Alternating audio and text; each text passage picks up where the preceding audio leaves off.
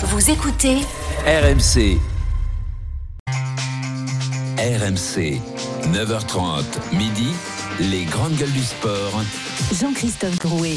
11h06, nous sommes de retour dans les grandes gueules du sport. Bonjour à tous si vous venez de nous rejoindre. Si vous avez raté la première heure et demie des- d'émission, n'hésitez pas à aller nous réécouter en podcast. Nous avons évidemment évoqué la défaite, lourde défaite du 15 de France face à l'Irlande hier soir au, au stade Vélodrome. Est-ce une humiliation? C'était notre débat.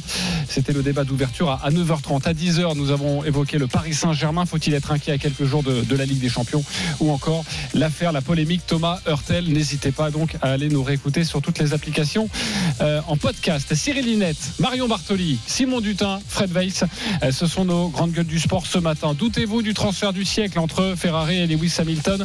C'est notre débat dans quelques instants. 11h30, le débat caché, les GG ne savent rien et pourtant elles vont devoir débattre. Et puis 11h45, vous le savez désormais, les GG contre-attaque. Il y a 40 minutes, vous avez proposé, vous avez proposé, mes GG, quatre débats. Vous pouvez voter sur le compte Twitter des grandes gueules du sport. Le grand gagnant viendra exposer sa problématique à 11h45.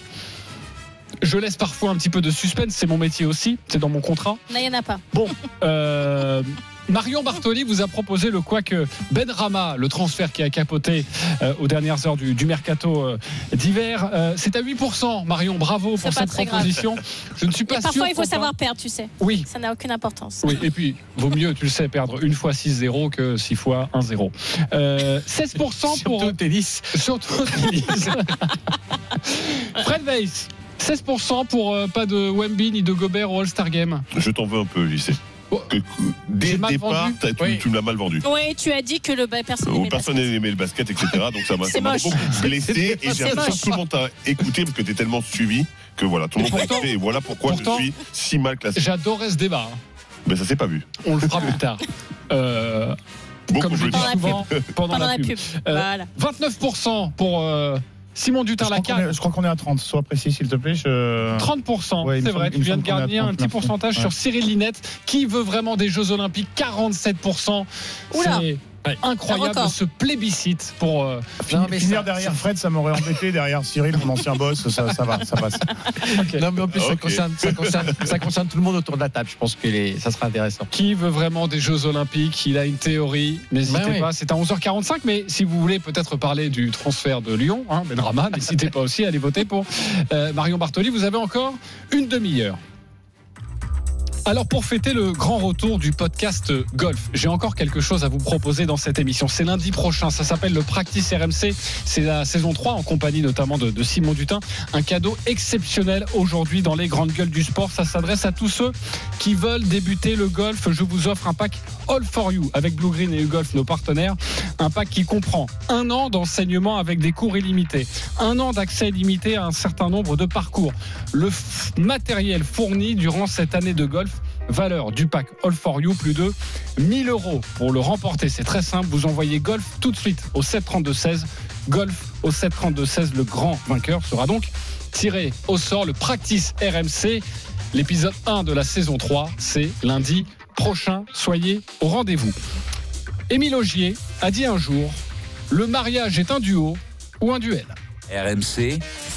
Les grandes gueules du sport passent la seconde. Bonjour à tous. Dans ce nouveau dossier, nous allons parler des tremblements de terre. En Formule 1, le septuple champion du monde Lewis Hamilton a annoncé qu'il quittait Mercedes à la fin de la saison 2024 pour rejoindre la Scuderia Ferrari. La maison s'est mise à secouer dans tous les sens. C'était de droite à gauche et ensuite on dirait que ça montait et descendait. C'est extrêmement étonnant, j'ai même du mal à y croire. Les séismes ne sont pas aussi rares que cela. Bien sûr, ceux dont on entend parler sont les plus puissants, les plus dévastateurs. Ferrari, c'est le Real Madrid de la Formule 1. L'association avec Hamilton est un fantasme de longue date pour les fans de F1. D'un seul coup, il faisait noir. Et comme au milieu de la nuit. C'est un coup de tonnerre absolu, surtout pour aller au sein de l'équipe mythique Il Ferrari. faut basculer en, en 35 secondes. L'illustre Enzo Ferrari disait En Formule 1, chance et malchance n'existent pas. King Lewis vous donne rendez-vous au dernier virage de sa carrière. C'est vrai que c'est un véritable séisme dans le monde de la Formule 1. Pour les amoureux de foot, c'est comme si Lionel Messi signait au Real Madrid, le plus grand joueur du monde dans le plus grand club du monde. Imaginez l'impact, Yes. la déflagration. C'est exactement ce qui vient de se passer jeudi soir. Le septuple champion du monde dans la plus grande écurie de l'histoire. Il était donc 20h13. Communiqué sans fioriture de Ferrari. La Scuderia Ferrari est heureux d'annoncer que Lewis Hamilton va rejoindre l'équipe en 2025. Le transfert du siècle pour la presse du monde entier. Un mariage entre deux géants, mais en perte de vitesse. Le dernier titre de Lewis Hamilton remonte à 2020. Le dernier titre de Ferrari à 2008. La musique qui fout les jetons. Et cette question, c'est très simple. Doutez-vous de ce mariage? Oui ou non? Simon Dutin. Oui, mais on s'en fout. Euh, C'est pas on s'en fout, on s'en fout pas. On, on met pas deux rubriques en J'ai une. j'ai fait un crossover. Oui, oui, oui. Oui, oui, très bien. Évidemment. Euh, Fred Weiss, Tu doutes de ce. Tu viens de répondre oui. Hein. il vient de Je vais répondre. oui. t'expliquer pourquoi on s'en fiche. Non, mais Non, mais une Denis Charvet. Denis Charvet. Marion Bartoli, Absolument pas. absolument pas. Euh, Cyril Linette, un peu. Un peu, ok. Euh, avant de débattre, je vous propose d'écouter Jean Alési, euh, ancien pilote Ferrari. Il revient sur ce transfert du siècle. C'est le coup du siècle, je dirais, pour la Formule 1, d'avoir euh, un sept fois champion du monde qui, euh, après une carrière euh, euh, pratiquement unique chez, chez Mercedes, il bouge et il vient chez, chez Ferrari, c'est fantastique. On est tous d'accord de dire que Charles est un pilote extrêmement rapide, mais évidemment, il n'a pas l'expérience de Lewis Hamilton. Ça va être très important pour Charles d'avoir Lewis Hamilton à ses côtés qui va quelque part diriger l'équipe pour qu'on apprenne euh, à gagner. Ça fait quand même plusieurs années que Ferrari ne s'est pas battu pour euh, jouer le championnat. Et dans un second temps, nous reviendrons sur euh, la position désormais de, Charles Leclerc, le monégasque. Mais tout d'abord, doutez-vous de ce mariage Le 32-16, le hashtag RMC Live, l'application RMC Direct Studio. Tu m'as interpellé, Simon, tu peux commencer.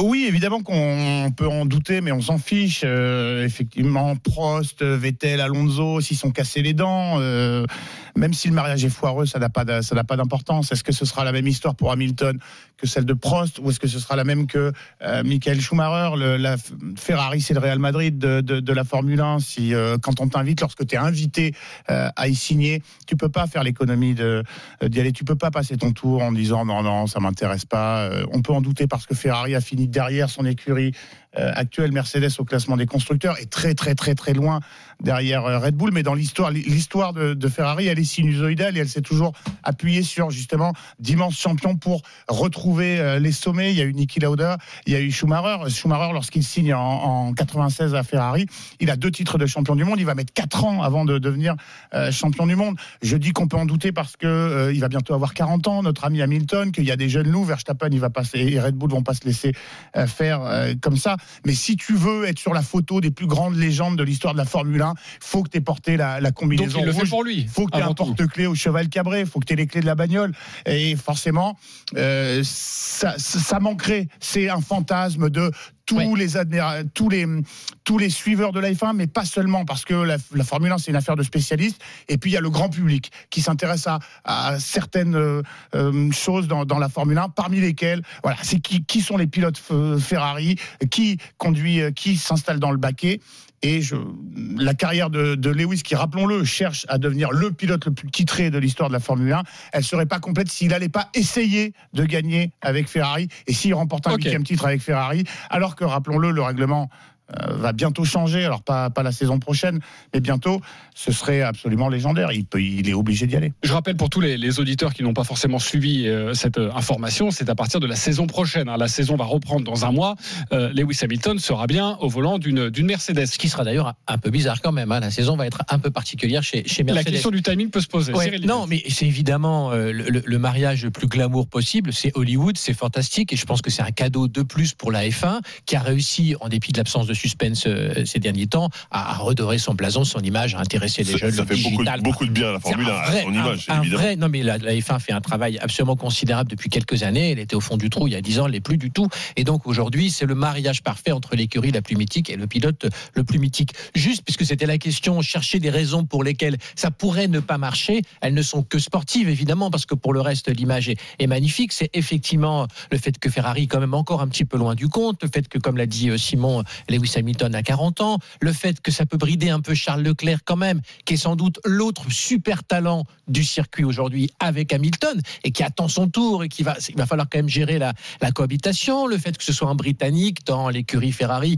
c'est pas toujours évident et que d'autres prédécesseurs ont pu s'y s'y casser les dents. Donc il y a des raisons de se dire que ça sera pas simple pour Lewis Hamilton dans le temps qui lui reste imparti de conquérir ce fameux huitième titre. Donc c'est si la question est le mariage va-t-il forcément euh, fonctionner Il sera magnifique pour la F1. Est-ce qu'il débouchera sur un titre de champion du monde? Honnêtement, moi je suis pas un grand spécialiste, mais c'est pas certain. C'est pas certain, donc il y a des doutes. Et s'il y a des doutes, c'est sur des raisons sportives. J'ai bien compris, Fred Weiss. Oui, c'est évidemment des raisons sportives, mais, mais il y a un peu plus que ça aussi. Il y a, il y a aussi le fait que Ferrari par- prend parfois des mauvaises décisions, et ça serait quand même dommage qu'il se fâche avec Hamilton, ce qui pourrait vraiment être négatif pour tout le monde. Moi, je suis super content, effectivement, qu'il y ait ce mariage, parce que pour la Formule 1, parce que Verstappen, franchement, c'est on sait, c'est un joueur, c'est un joueur, je vais dire, c'est, un pilote d'un talent extraordinaire, sauf qu'il fait rêver plus personne.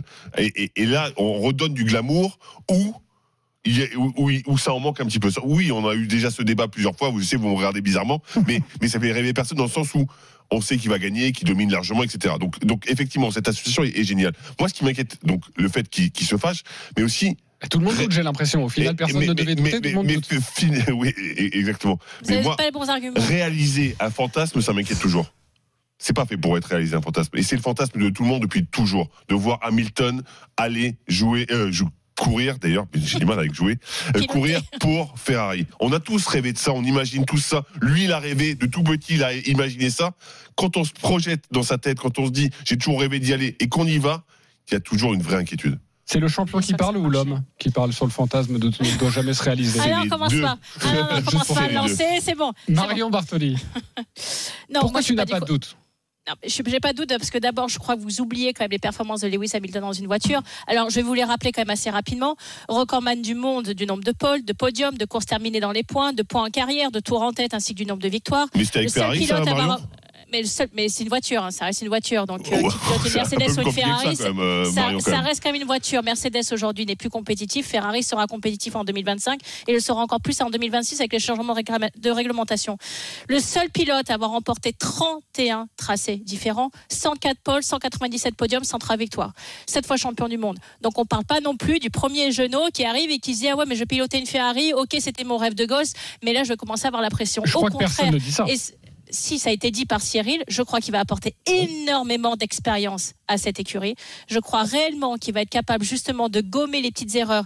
Et Fred Vasseur a déjà travaillé avec Lewis et je pense que ça a été un immense artisan de sa venue puisqu'il avait gardé contact avec lui depuis ses temps passés avec lui chez McLaren. Il avait aidé à être champion en F3 en 2005. Il avait continué l'aventure avec Lewis en GP2 en 2006 avant qu'ensuite effectivement leur chemin sépare. Je Marion, sur ont- l'histoire, on est tous d'accord et sur le papier, oui, on ne peut Mais pas dire le contraire, ça nous tu fait ver- rêver. mais tu verras, tu mais, verras mais là, pour l'instant, on extrapole et on ne sait pas ce qui va se passer. Tu tu peux Fred, pas- de boule de cristal. Enfin, peut-être que là-bas, tu en as une, mais moi, pas j'en ai pas. Et je sais j'ai pas ce qui va se passer. Sur le papier, oui, c'est magnifique, c'est romantique, c'est fantastique, le meilleur pilote dans la meilleure écurie, c'est génial. Sauf que bah, je demande à La, question, et je te redonne la main Marion, la question va Après, au-delà, bien c'est de savoir évidemment, si, le moteur s'arrête et qu'il ne finit pas un Grand Prix, bien évidemment que ça va mal se terminer. Mais pour moi, Eh ben, quand si elle tu termine regardes mal, ce tous sera les une très faits, mauvaise image, du coup. non, mais quand, quand tu Pour regardes tous les faits de manière euh, euh, cohérente et sans y mettre trop d'affect, quand tu regardes ce que tu as été capable de faire Ferrari auparavant avec les plus grands champions, le seul très grand champion qui n'a pas porté la fameuse Senna. micro chez Ayrton Senna. Effectivement. Et on peut imaginer re- qu'il aurait fini par y signer si euh, Ouais, la carrière s'était pas tragiquement arrêtée euh, de cette façon. Totalement, tu as, tu as raison, Simon. Mais pour moi, lorsque tu imagines aujourd'hui la F1 avec ce qui se passe, effectivement Max Verstappen qui domine, mais d'une manière extrêmement froide les deux dernières saisons, où on est quand même un- tous, tous en train un petit peu de s'essouffler à regarder des grands prix où il y a beaucoup trop d'écart. Quand tu dis que le, un des meilleurs pilotes de tous les temps, parce que c'est difficile de le comparer avec Schumi et de mettre l'un au-dessus de l'autre, mais en tout cas un des deux meilleurs pilotes de tous les temps, très certainement, avec une des plus grandes écuries qui fait le plus fantasmer, pour le bien de la F1 et pour le bien de nous tous, fans de Formule 1, quand on veut voir des grands prix accrochés, on se dit que c'était le mariage idéal pour relancer Et, la et- et pas F1 que pour ça et pour aussi. relancer le faut, suspense. faut se rappeler Quand que tu Ferrari, vois- ça vend des voitures. Hein. Red Bull, ça vend, Mais- vend pas de voitures. Donc ça vend Mais plus quand t'as Et Hamilton puis- qui est euh, en train de piloter ta voiture que quand euh, c'est quelqu'un d'autre. alors Ferrari. Ferrari commercialement va, va très très bien et, et n'a même pas besoin d'Hamilton ni de la, Formule 1. que toujours- Absolument, je, vais- en parler parce que la SNCF quand faisait tu des avant. hein.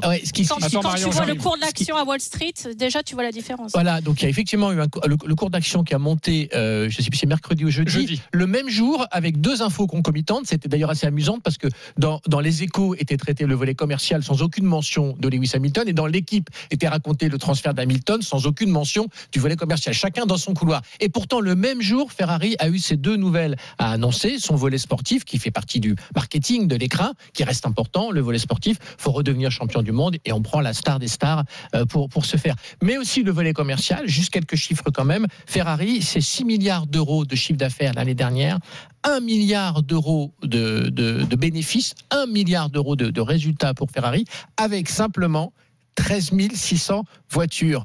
13 600 voitures. C'est absolument 13 extraordinaire. 13 600 au prix, voitures. de chaque voiture ouais. et autant d'attentes pour les avoir, effectivement, tu comprends que la multiplication est vite en leur faveur. Exactement. Mais quand tu vois qu'un cours, elle a commencé à 318 euros à midi, qu'il a 350 euros à 15h30, tu Et tout ça, c'est grâce à toi, Marion. Les 5 voitures non, mais surtout je, je, suis en train de me dire qu'il faudrait qu'on délocalise cette émission. J'étais dans mon garage, j'étais dans mon garage, j'en prends très grand soin tous les jours, tu sais. Je vous donne un dernier chiffre et après on arrête parce que sinon on va aller faire une émission sur BFM Business. Euh, le salaire de a fuité. Euh, 100 millions d'euros par an. Euh, tu as 100 millions d'euros? Tu as vu Oui, avec bonus, droit à l'image et salaire. Ah oui, d'accord. Selon la Gazzetta dello Sport et la Stampa, en tout cas, c'est un salaire de 50 millions d'euros par an qui a été proposé au septuple champion du monde, mais s'ajoutent différents bonus, euh, évidemment. Euh, sachez d'ailleurs, c'est une information qui s'est télescopée euh, cette semaine parce qu'il y a quelques jours, Charles Leclerc a lui-même euh, prolongé son contrat. Mmh. Il était en fin de contrat oui. en, en, 2024, donc à l'issue de la saison. Euh, il a signé pour 5 ans, ce qui est assez rare, 5 ans de plus un salaire qui avoisine celui de Lewis Hamilton. On parle de 40 millions d'euros sur les deux premières saisons. Et ensuite, euh, il touchera un peu plus. Il peut espérer, s'il reste chez Ferrari jusqu'en 2029, à avoir euh, 50 millions d'euros. Mais c'est la line-up rêvée. Nous Charles avons... Leclerc Hamilton, c'est la line-up rêvée.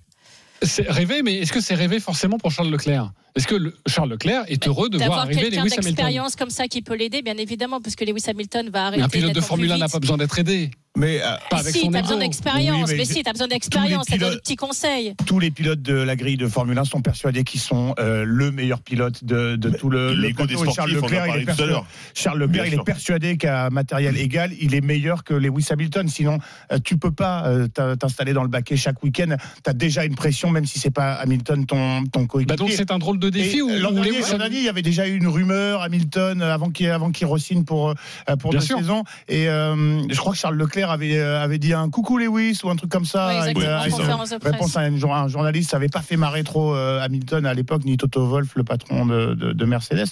Je, je pense que tout, quand tu es Charles Leclerc, tu te dis bah, vas-y, viens Lewis et tu vas voir, je vais être plus rapide que toi. Cyril, on terminera là-dessus. Le grand défi de Mercedes, de, Mercedes, je vais dire, de Ferrari, c'est évidemment euh, d'avoir Lewis Hamilton dans son écurie, mais c'est l'aura, c'est le champion. Euh, on peut pas le reléguer derrière Charles Leclerc. Tout Charles Leclerc, et même si on l'aime beaucoup en tant que Français et monégasque. Ah, il faut trouver son les... positionnement. Non, mais Lewis Hamilton, c'est la, la, tête de gondole. Et, et, je pense que l'enjeu de management euh, pour, pour Frédéric Vasseur et pour l'écurie Ferrari va être celui-là, et que ce n'est pas un enjeu si simple que ça. Oui, Marion, tu voulais rajouter rapidement? Oui, non, j'aimerais juste rappeler que Ferrari, effectivement, a gagné le titre constructeur en 2008, mais le champion du monde, le dernier champion 2007, du monde, c'est Kimi Raikkonen en 2007. 2007 ouais. Et qu'enfin, je pense que c'est quand même une notion importante, le père de Lewis Hamilton, et on sait très bien qu'Hamilton est extrêmement proche de son père, avait déjà rencontré en 2008 la, la Scuderia, ça avait d'ailleurs fuité, il avait été grillé Dominique par le Ali, Times. ouais, à l'époque. Exactement, Dominique Ali, pour essayer d'avoir une transaction avec Ferrari. Donc on voit très bien que c'est quand même euh, depuis extrêmement longtemps qu'il pense à ce mariage et qu'il pense à voir, voir son fils euh, concourir pour cette équipe. Ouais, il dragouille depuis longtemps, mais il faut voir ce que ça va donner. Et d'ailleurs, je vous donne une information. Sachez que Marion, tu, tu as contacté Frédéric Vasseur pour qu'il soit ton invité Oui. dimanche dans Bartoli Time à partir de 19h. Il a refusé l'invitation. C'était trop compliqué pour lui dimanche, mais il nous a promis qu'il serait là dans deux semaines. Exactement. Absolument. Dans l'émission avec, avec Marion. Et je sais que tu es toujours sur le coup euh, pour attirer euh, Lewis Hamilton dans.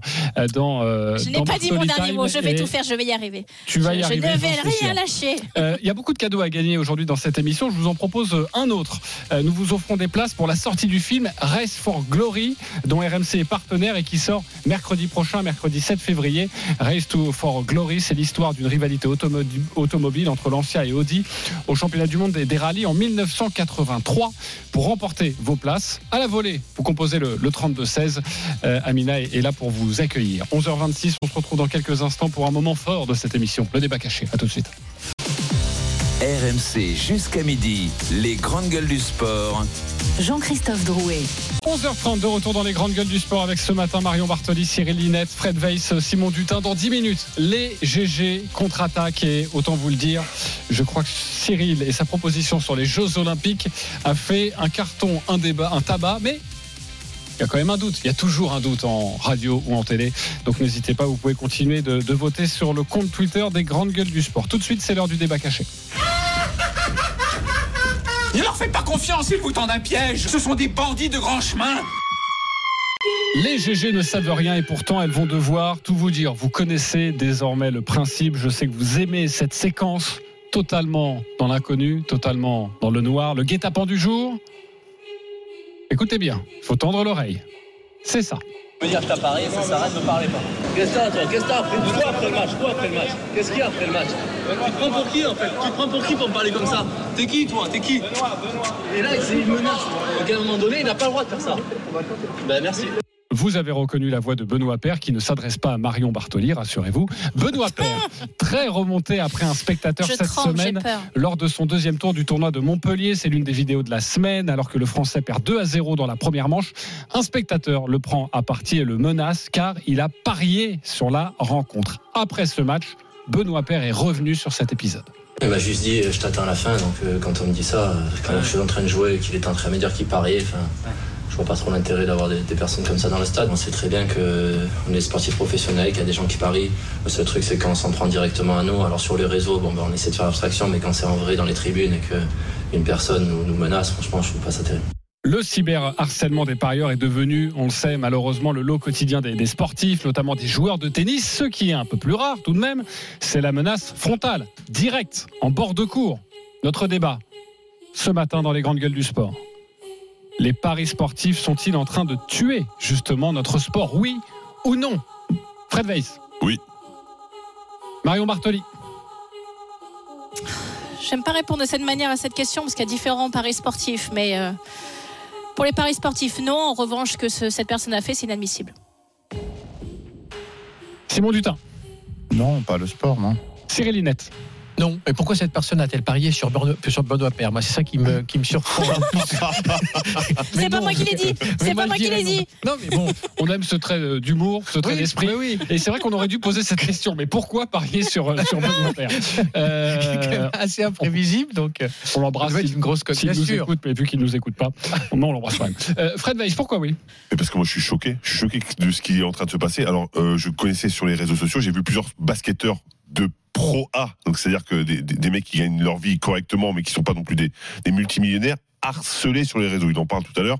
Et ils ont été vraiment harcelés, euh, menacés, etc. Je, je trouve ça scandaleux. Alors oui, certains me diront, ça existe depuis longtemps, les, les- les paris sportifs. Oui, sauf que là, avant, c'était... Depuis la nuit des temps, pour C'était artisanal. Là, c'est devenu euh, professionnel, j'ai envie de dire quasiment. Euh, le, le harcèlement, les paris sportifs, tu peux faire ça tant que tu veux, tu peux faire ça en direct pendant que tu vas voir un match. Euh, je suis, j'ai peur, je m'inquiète pour l'avenir. Je sais que en plus il y a cette tendance où certains sportifs commencent à parier contre eux-mêmes, ce qui devient pour moi complètement aberrant. Je je suis inquiet par rapport aux paris sportifs, aux menaces, au fait que quand on perd de l'argent, on sait qu'on on n'est plus responsable, on est capable de faire n'importe quoi. Et on commence à voir des dérives comme euh, celle avec Benoît Père là. Je, Tu as même peur que ça aille plus loin. je pense, ça qui mais fait c'est- peur. je pense que c'est que le début. Je pense que c'est malheureusement que le début. Parce que les paris sportifs, ça va engendrer ça. ça engendre- L'argent engendre la folie et la folie est très dangereuse quand euh, elle, elle- elle- elle tient à un sport. Et un sport, on le sait, par définition, il n'y a pas de certitude. Avec nous, euh, dans les grandes gueules du sport, nous avons l'ex-directeur général du, du PMU, donc tu connais bien ce sujet, Cyril.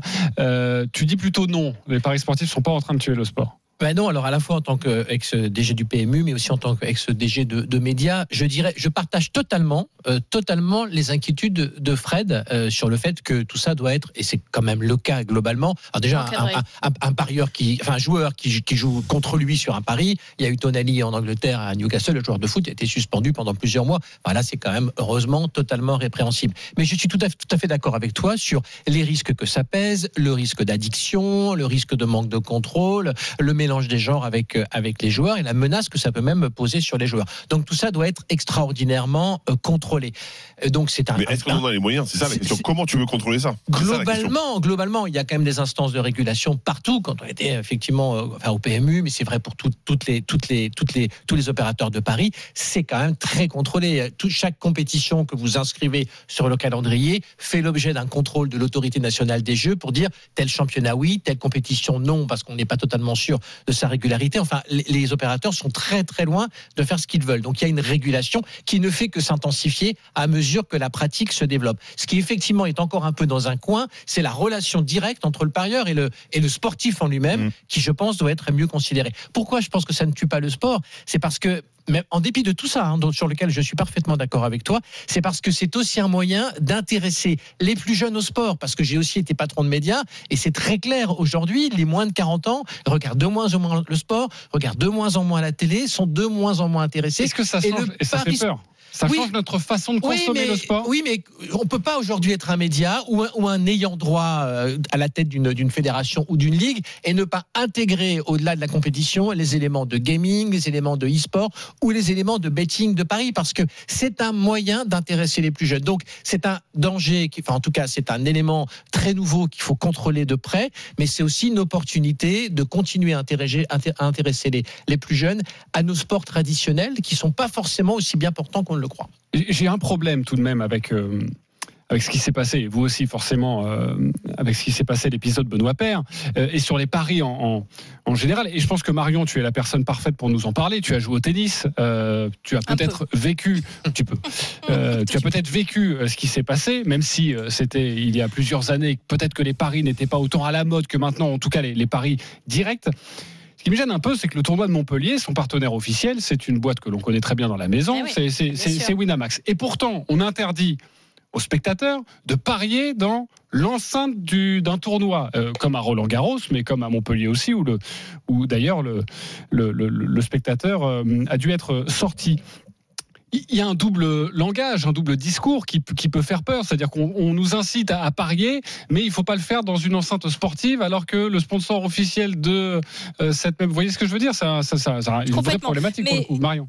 Je suis totalement alignée avec Cyril. J'aurais pas pu mieux le dire. Je n'aurais pas rajouté de virgule, donc je vais pas répéter ce qu'il a dit. Il l'a exprimé extrêmement bien. Pour en revenir sur mon cas personnel, euh, en plus, bon, le plus grand tournoi du monde que j'ai remporté, c'est en Angleterre. Les Anglais sont encore plus depuis euh, la nuit des temps développés sur euh, les bettings, les cotes, etc. Ah oui, Donc, surtout. hein. bah, Exactement. Donc, euh, il- et, enfin, dans les articles de presse euh, avant ma finale à Wimbledon, c'était, elle avait une cote de temps avant le tournoi. Donc, si vous aviez parié sur elle, bah, vous auriez gagné tant d'argent, etc.. Donc, tout est tourné autour de ça.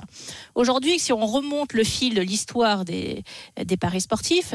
euh, pour moi, on on remonte même jusqu'à l'ère euh, des, des Romains, avec les gladiateurs, où les gens pariaient sur des combats qu'ils voyaient. Donc, se dire qu'on va être capable euh, de l'interdire, en tout cas de faire sans, dans une économie sportive actuelle, euh, c'est irréaliste et c'est impossible. En revanche, effectivement, prendre des actions extrêmement fortes, euh, pourquoi pas cette personne avoir euh, éventuellement y réfléchir, en tout cas pour avoir des condamnations pénales ou en tout cas des condamnations qui, sont extrêmement fortes et qui donc empêchent d'autres personnes de refaire la même chose et, et d'agresser des sportifs comme ça. C'est là où j'ai dit effectivement dans ma réponse que ça c'était complètement inadmissible et qu'en aucun cas c'était tolérable.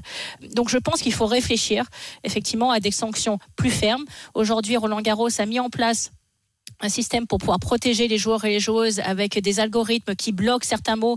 Donc les joueurs ne peuvent pas recevoir un certain nombre de messages en messages privés sur les réseaux sociaux euh, pour pouvoir les protéger. Alors on leur dit effectivement de ne pas ouvrir ces applications, mais euh, dans un monde actuel, surtout avec les jeunes, de toute façon, ils sont en permanence sur les réseaux sociaux. Donc c'est plutôt essayer de les protéger pour ne pas qu'ils reçoivent ce genre de messages plutôt que de leur dire de ne pas ouvrir les Ouais, mais applications. mais c'est pas une, une problématique qu'on détourne finalement, parce que finalement, le fait que les sportifs ne reçoivent pas les messages, c'est que ça veut dire que les gens qui parient vont trouver d'autres solutions pour se rapprocher des sportifs et faire passer leurs messages. Et c'est ça, c'est cette Mais dérive-là c'est là qui il faut le contrôler. Mais c'est là Ah, il mais faut le co- contrôler. Mais empêcher les gens de parier, ça va pas être possible. Ah non, mais je dis pas qu'il il des- il marques, il empêcher les gens de, parier. Moi-même, je parie, donc je, je, je, je- je comprends. Mais, mais à un moment, mais c'est un business à il part entière, il faut arriver à il le faut trouver une contrôler, vraie solution à contrôler. Et, moi, je la Mais vois pas. la. Je mets les, les, le- les pieds dans le tapis, Euh, ou plutôt je jette un pavé dans la mare. Enfin, prenez l'expression que vous voulez. Et, Simon, tu pourras peut-être euh, y répondre. Si je vous dis, est-ce que bah, voilà, sur les sports individuels, où c'est beaucoup, plus compliqué parce que le joueur est en contact direct avec le parieur, est-ce que là-dessus, il faut peut-être pas interdire certains paris?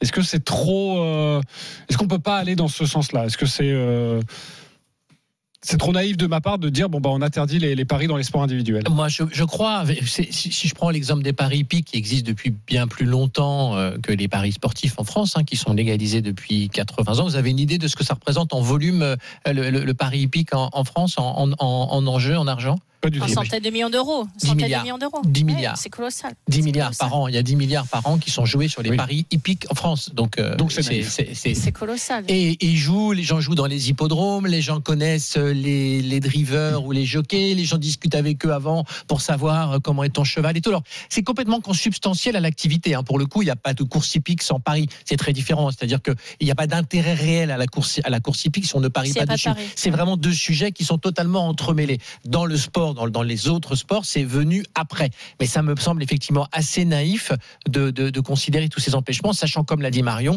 que Winamax, Betclic, enfin toutes les marques euh, sont des Sont- contributeurs très forts à l'é- entière, à l'économie du sport, sachant qu'RMC a dans 10 minutes une émission sur les paris sur les paris et fait ça depuis, depuis 15 ans. Et qui est Bien présenté sûr. par moi, c'est vrai. Mais bien sûr, non, mais c'est bien évidemment. partie- voilà, c'est dans le, c'est dans le sport On est en train de remplacer les, ani- les animaux, donc on est des chevaux quand on fait du sport maintenant. Simon Dutin. Les jockeys sont des sportifs. Les paris sportifs font désormais partie de l'économie du sport. On va pas euh, tuer le monstre qu'on a créé et je crois que personne n'en a envie. Euh, les sites de paris contribuent aussi justement à, l'essor économique des, des grandes compétitions. Il y a, je pense, euh, une distinction à faire entre les sports individuels et les sports collectifs.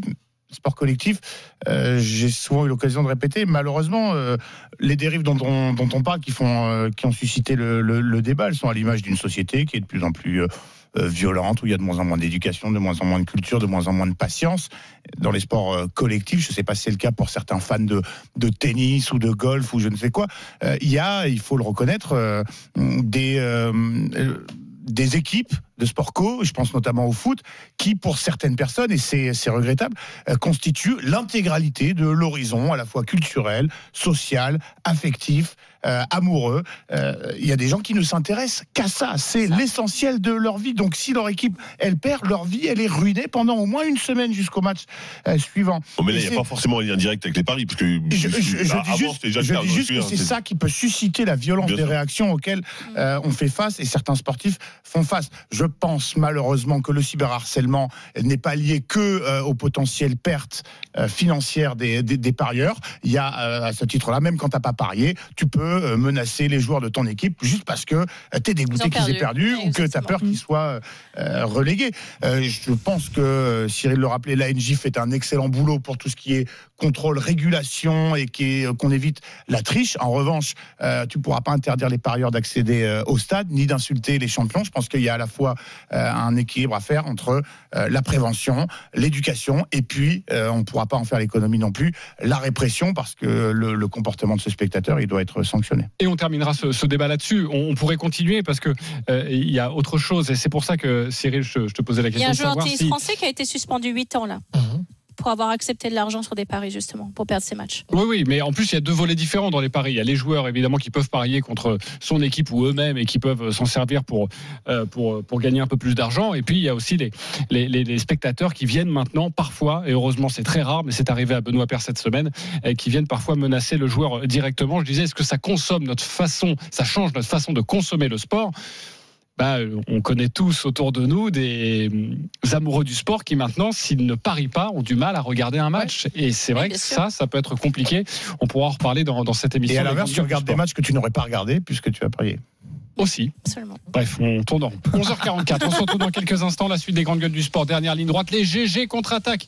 Cyril Linette va-t-il s'imposer pour la deuxième fois de suite? C'est tout l'enjeu de ce matin. À tout de suite sur RMC. RMC jusqu'à midi, les grandes gueules du sport. Jean-Christophe Drouet. 11h46 de retour dans les grandes gueules du sport avec euh, ce matin, vous le savez, Marion Bartoli, Fred Weiss, Simon Dutin, Cyril Linette. Dans 15 minutes maintenant, on parlait des paris il y a quelques instants, oui, les paris RMC de midi à 13h avec toute la Dream Team pour vous parler notamment de la 20e journée de, de Ligue 1. Mais tout de suite, c'est au GG de prendre le pouvoir. RMC, les GG contre-attaque. Quatre propositions ont été faites ce matin par les GG. Quatre propositions de débat. Vous avez pu voter euh, durant de longues minutes, chers auditeurs, sur le compte Twitter des grandes gueules du sport pour votre débat préféré. À la quatrième place, ça n'a pas changé. Toujours 7% pour Marion Bartoli et ce transfert raté, pas raté finalement, de Benrama à Lyon. Merci Marion pour cette euh, drôle de proposition. Euh, troisième. Fred Weiss, ça n'a pas bougé également. 18% pour Je toi. t'autorise pas à commenter mes propositions. 18% pour toi. Wembanyama, euh, Gobert ne seront pas All-Star Game. Au moins, on a donné l'information. On a donné l'information et ils seront pas non plus au GG. Et ça suffit. Euh, deuxième, Simon Dutin, 29% pour la Cannes et la chute des géants, la chute des favoris. La Cannes qui continue sur RMC Radio Digital également. Là aussi, nous avons donné l'information. Deuxième, c'est pas mal. Bien sûr, oui, deuxième. Euh, encore une fois, je t'ai dit derrière, derrière Fred, ça suis- embêté. moi, je suis très déçu Derrière justement d'avoir ouais. perdu, d'être derrière Simon. Pour moi, c'est. Pensez à Marion avec ses front. 7%. Bref. Oui, mais on ne pense pas. à Marion. 46% pour Cyril Linette. Qui veut vraiment des Jeux Olympiques? Nous attendons ce débat maintenant depuis 1h15. Tu as la liberté, évidemment, Cyril, de convaincre les GG. Qui veut vraiment des Jeux Olympiques Tu poses la question. Oui, parce qu'à cinq mois et demi des, JO, on ne parle que de choses négatives et on a quand même l'impression que la perspective ne réjouit plus personne. Entre le préavis de grève de la CGT jusqu'au mois de septembre, le fait de ne plus avoir de ministre 100% dédié à la cause, ministre qui par ailleurs dans son autre ministère s'est mis en difficulté dès le début, les querelles Hidalgo, Pécresse sur la problématique des transports, l'état général de la capitale, la cérémonie d'ouverture, on en parlait tout à l'heure, qui inquiète tous les observateurs, le prix du logement à Paris, le prix des billets, euh, la piscine qui n'accueillera pas la natation, le hand et le basket qui changent de place, la polémique sur le surf à Tahiti, on a l'impression que rien ne va. Alors c'est très français puisque et finalement euh, puisqu'il y a beaucoup de gens très nombreux et très compétents qui travaillent dur sur le dossier, on peut imaginer que ce côté très franchouillard va finir par s'évaporer et que quand les JO arriveront, toutes les planètes vont s'aligner. Mais tout de même, pourquoi est-ce qu'on en est arrivé là à cinq mois des Jeux? Pour moi, c'est ma théorie, je vais être un peu trash, en raison d'un péché originel très politique, comme toujours en France, qui est celui d'avoir voulu assigner aux Jeux Olympiques et Paralympiques un rôle qui n'est pas le leur. Organiser les JO et les Jeux paralympiques, c'est d'abord et avant tout organiser une compétition sportive complexe, puisque rassemblant un maximum de disciplines euh, et d'athlètes venus de tous les pays sur des lieux assez réduits. C'est très compliqué. C'est faire en sorte que ceux-ci puissent exercer leur art, et souvent le jour le plus important de leur vie, dans les meilleures conditions, sous les yeux de spectateurs heureux d'être là et de téléspectateurs passionnés partout dans le monde. Ça, c'est le contrat de base des JO. Idéalement que les athlètes locaux brillent, c'est toujours mieux parce que ça met une bonne ambiance. Et si en plus on peut faire rayonner la ville qui organise, c'est encore mieux. Attention, en France, on peut même plus dire la ville qui organise parce que ça rend jaloux les, autres villes. En- Enfin, s'il y a un héritage social, environnemental, etc., c'est formidable. Mais ça vient en plus, c'est la conséquence. En France, depuis le début, on a tout inversé. Les Jeux Olympiques sont là pour régler les difficultés sociales en Seine-Saint-Denis, changer le regard sur le handicap, comme la ministre l'a dit récemment cette semaine au, sujet des Jeux paralympiques, mettre fin à la crise climatique, améliorer les transports et la propreté à Paris et relancer des carrières politiques par ailleurs en difficulté. Ça fait beaucoup pour les Jeux Olympiques. On veut des Jeux différents, c'est tellement français. Mais les Jeux, ça brasse du monde, ça coûte de l'argent, ça pollue. C'est comme ça si on ne voulait pas faire avec ces inconvénients, il ne fallait pas faire les Jeux Olympiques. De mon point de vue, il serait rapidement très utile de reprendre un récit clair. Les Jeux Olympiques, c'est du sport et c'est ça qu'il faut valoriser avant tout et réussir du mieux possible. Le reste n'est pas un détail, pas du tout, mais ça vient après. Mais ça vient après. Voilà l'exposé de Cyril Linette. Vous a-t-il convaincu les GG C'est la question que je vous pose. Fred Weiss. Est-ce qu'on doit vraiment parler après Cyril? C'était tellement clair et précis que je- bien sûr je suis convaincu. Convaincu. Ok. Marion Bartoli. Euh, pas totalement. Pas totalement. Euh, parce que Cyril, évidemment, dans son exposé, c'est que nous avons pris les choses à, à l'envers et qu'on a voulu tout d'abord euh, changer le monde alors qu'il faut s'occuper, je paraphrase, s'occuper du, du sportif. Je paraphrase, mais mal en plus. Simon Dutin. Ouais, moi, j'ai souvent euh, émis des- le, même, euh, le même avis, mais beaucoup moins bien argumenté. euh, Ok, ça. donc plutôt d'accord. Marion, euh, qu'est-ce qui t'a gêné ou en tout cas quelles seraient tes nuances? Non, mais pour moi, il ne faut pas occulter tous les problèmes de ces JO. Alors oui, bien évidemment, euh, ça reste une fête sportive et euh, on espère qu'elle sera grande pour la France et on espère qu'effectivement la France sera dans le top 3 des médailles comme nous l'a prévu les datas et qu'on arrivera à, gommer tous les soucis qu'il y a. Mais je pense pas que de dire, euh, c'est un petit peu comme le rugby tout à l'heure, euh, d'évincer tous les problèmes en disant, bon, non, mais il n'y a pas de problème de transport, on est en retard, mais non, mais finalement on sera pas en retard. Euh, Il y a des difficultés pour les gens pour se loger, mais bon, c'est pas si grave que ça. Et puis euh, oui, on met que le sport en avant et c'est que la fête et puis on verra ça plus tard. Je pense pas forcément que ça soit la bonne approche. Alors là où je suis d'accord avec Cyril, c'est qu'effectivement de mettre que ça en avant, c'est pas bon non plus. Et je suis d'accord avec toi que le pessimisme entre guillemets français euh, est, est, trop poussé à l'extrême et que du coup ça gâche complètement la fête et qu'on finit par même plus s'enthousiasmer que les Jeux Olympiques arrivent en France et en particulier à Paris. Ça, je suis complètement aligné avec toi. Mais euh, on l'a vu avec euh, la Grèce, avec Athènes, il y a eu aussi d'énormes problèmes après les JO. On l'a vu avec Rio aussi, il y a eu d'énormes problèmes Et avec avant. les JO. Et avant, c'est Et vrai. avant. Hum. Et donc de se dire qu'on va peut-être essayer d'y penser pour commencer à émettre une solution et en tout cas peut-être pas tout régler, mais euh, mais essayer d'avoir un héritage le meilleur possible. Ensuite, je ne pense pas que ça soit totalement erroné en termes de raisonnement. Là où je suis complètement d'accord avec toi, c'est qu'effectivement, ça prend beaucoup trop le dessus et qu'on finit par en ignorer euh, la, fête sportive que ça va être et ça devrait être mis plus en avant. Et Cyril, pour répondre à Marion, mais juste pour, euh, pour compléter ce que, ce que dit Marion, euh, ton vœu, c'est de reprendre le récit et de Non, changer. Est-ce que ça c'est encore possible ou est-ce qu'il est, il est je, je sais pas, je, je, je comprends. Je dis pas qu'il faille être totalement optimiste et occulter tout le reste. Je dis que je, c'est quand même très français. Quand vous voyez le clip euh, qui, qui circule à droite et à gauche sur les Jeux, sur les Jeux Olympiques, euh, moi je l'ai vu à, à plusieurs reprises pr- pr- pr- présenté par l'équipe du COJO lorsqu'elle a des interventions à, à- à- un peu partout euh, dans différents milieux pour, pour, pour- pour- pour présenter ce que vont être les Jeux Olympiques. Sur un clip qui dure deux minutes, je pense qu'il y a 30 secondes de sport et on nous montre tout le reste, l'inclusion, la diversité, le climat, les éoliennes. C'est, c'est tout ça est très important. C'est très important, la legacy, l'héritage, tout ça compte. Mais on a quand même ce côté très français de dire, nous, on va faire les Jeux Olympiques, mais on va faire un truc différent. Et les Jeux Olympiques, vous inquiétez pas, ça fera pas trop de bruit, c'est juste pendant 15 jours, vous allez être embêtés. Mais en fait, ils ont pour objectif, en fait, On de tout vision. régler. Mm. Je parle pas tellement, je suis assez d'accord avec Marion, je dis pas qu'il faille minimiser les problèmes en amont. Je trouve que ces problèmes en amont surgissent d'autant plus qu'on a donné aux Jeux Olympiques, on leur a, on leur a créé une vocation qui est totalement surdimensionnée par rapport à ce Il faut que juste remettre le sport au, voilà, c'est centre du concept. déjà C'est- c'est très tout. compliqué de déjà faire les jeux et c'est une belle fête. C'est effectivement un moment, euh, c'est le moment, le pic de la carrière de beaucoup de Mais sportifs. c'est surtout un moment, un moment hors du temps, les Jeux Olympiques. Et, et- et c'est vrai qu'on a l'impression qu'on. qu'au- Et je suis d'accord, quand je regarde les Jeux Olympiques, imagine, tu viens de, sur cette planète, tu ne connais pas la planète, tu regardes ce que, co- comment on parle des Jeux Olympiques, tu dis. Mais c'est quoi en fait? Tu comprends pas ce que c'est? Sauf que finalement, la base et le centre de ce projet, c'est un projet sportif quand même aussi. Alors, Donc, oui, il y a des problèmes, il faut pas les occulter, je suis d'accord, mais, mais pas mettre que les problèmes en avant. Est-ce que c'est trop tard? Je ne sais pas, mais en tout cas, il faudrait une parole forte de la part peut-être du comité d'organisation ou autre pour dire bon, écoutez, maintenant, formidable, voilà, on a, on, on- on va, tout, tout sera prêt à temps, on va se débrouiller, il y a plein de choses et tout, mais maintenant, place au sport, voilà ce qui va se passer, voilà les compétitions, voilà les grands athlètes, voilà les grands moments que l'on attend, voilà où ça va se dérouler, qu'on parle des Jeux Olympiques en tant que tels, pas simplement pour ce qu'ils peuvent éventuellement générer comme conséquence après. Rapidement, Très rapidement, place au sport, certes, mais attention, Fred, parce que. Un peu de euh, fierté quand même. Le, le de moment, le du moment sport hors du temps, euh, moi, moi j'en ai un peu ras-le-bol de ce narratif, ce mysticisme autour C'est des, c'est ça ton des- problème, tu des- n'es pas des un jeux, rêveur, beaucoup trop la à terre, grande fête t'entends un peu rêver, ça fait du bien, une fête universelle, bien sûr, c'est devenu du business, c'est devenu du business, le CIO, excuse-moi, c'est comme, c'est comme la FIFA, c'est comme l'ONU, Euh, ça fait longtemps qu'on pense plus assez aux sportifs et qu'on pense euh, au et au retentissement que ça peut avoir. Le seul, euh, le seul truc avec lequel je suis pas d'accord avec Cyril très rapidement, c'est que c'est pas tout à fait français. Là, c'est à Paris, mais ça fait très longtemps qu'on sait que les jeux, c'est plus malheureusement que du sport, c'est aussi beaucoup de business. Allez demander à la municipalité d'Athènes ce qu'ils font de leurs euh, équipements ou euh, euh, allez demander euh, aux organisateurs qui ont perdu de l'argent ou qui ne sont pas satisfaits des retombées touristiques. C'est déjà ou- arrivé, exactement, et on en a souvent parlé, notamment euh, à, à- à Rio.